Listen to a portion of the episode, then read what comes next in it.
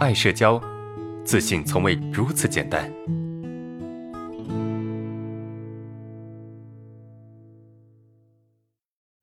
本案例来自爱社交粉丝匿名投稿。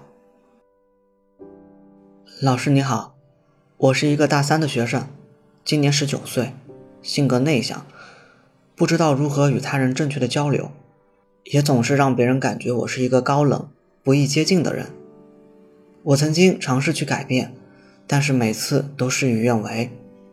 上高中的时候，我暗恋过一个女生，但是不知道该如何与女生交流。只能暗中的照顾她，帮助她。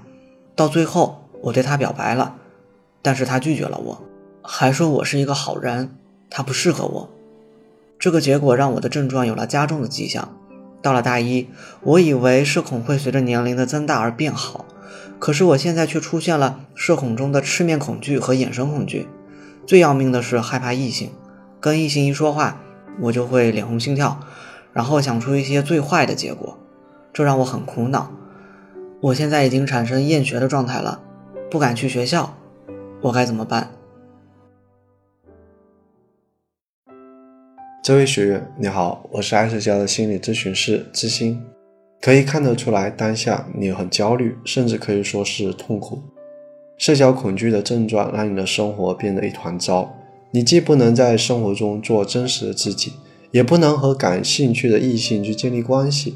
这些我相信都让你饱受煎熬，因为人是群居性的动物，生来就有对亲密关系的强烈需要，特别是到了成年这个阶段，总是渴望和异性建立关系的。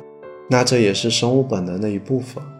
关于你在高中被拒绝的这件事，我相信一定给你造成了非常大的伤害，因为我可以感受到你在这个过程中投入了大量的时间和精力，那这是一个非常大的沉没成本。但是很可惜，你被发了好人卡。那好人卡，这在当下其实是一种普遍的现象，很多人都会在建立关系过程中，哎，被人发了好人卡，而这在当时的你看来，是对你付出的一种否定。你甚至可能会怀疑自己，是不是因为我有什么问题？是不是因为我哪里做的不够好，所以对方才拒绝了我？我想告诉你的是，不是你做的不好，也不是你有什么问题。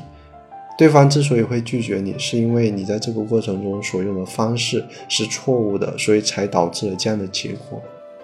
那错在哪里呢？其实就错在了默默付出上面。你没有勇敢的让对方知道你的心意这个点上。我们都知道，喜欢一个人不要轻易的去表达，因为这样可能会把对方吓跑。那这一点你是做的不错的。你可以不去表白，但是你一定要让对方知道你的心意，感受到哦你对他的好。因为你这种默默的付出，到最后很可能感动的是你自己，而不是你喜欢的这个女生。这也是为什么一旦被拒绝，就会给我们造成这么大的伤害。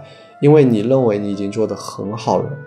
你确实付出了很多，你也确实对对方很好，但是因为你总是在默默的付出，所以对方很可能并没有感受到，哎，你的这种诚意，感受到你的心意，所以他只是把你当成朋友。这也是为什么，直到你表白的时候，对方仍然没有对你有感觉，甚至连感动可能都没有。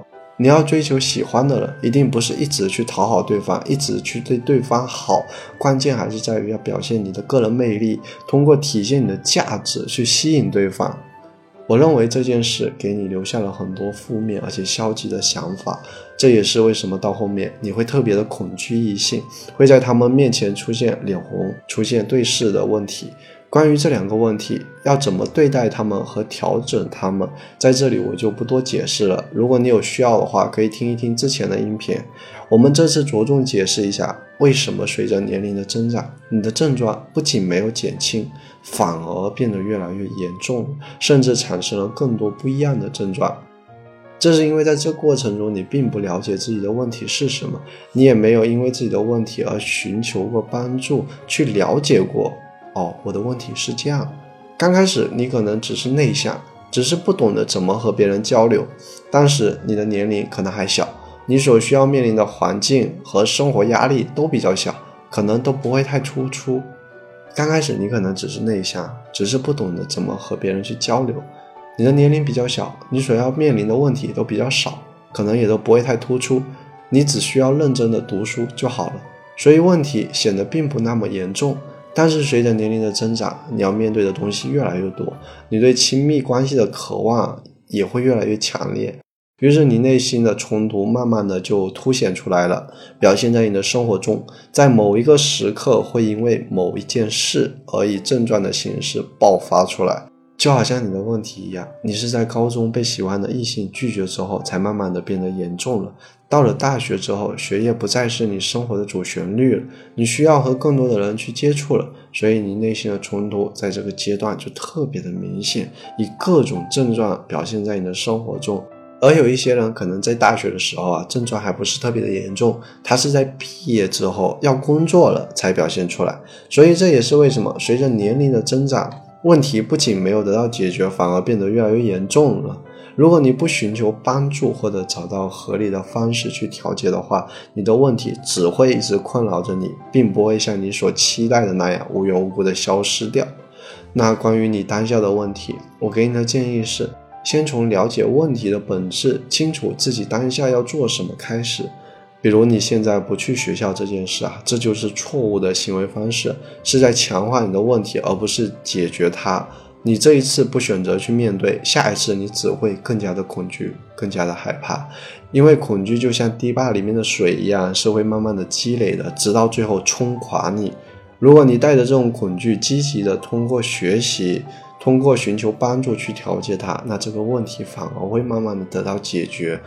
所以，如果当下你的经济基础不是那么好，你可以看一些心理学相关的书籍，因为这些书籍都是别人毕生的心血，对你一定是会有帮助的。也可以参加一些免费的心理学沙龙，那这些沙龙也可以让我们的视野变得更广阔一些。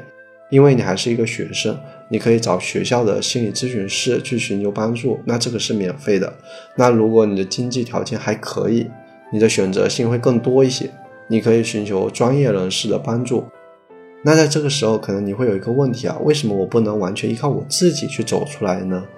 因为在你非常严重、非常消极的时候。你是很难通过自己的力量去走出来的，而且人本身是有局限性的，我们的生活是会被我们的潜意识所影响的，而潜意识这一部分如果没有经过专业的指导，我们是很难的去意识到的。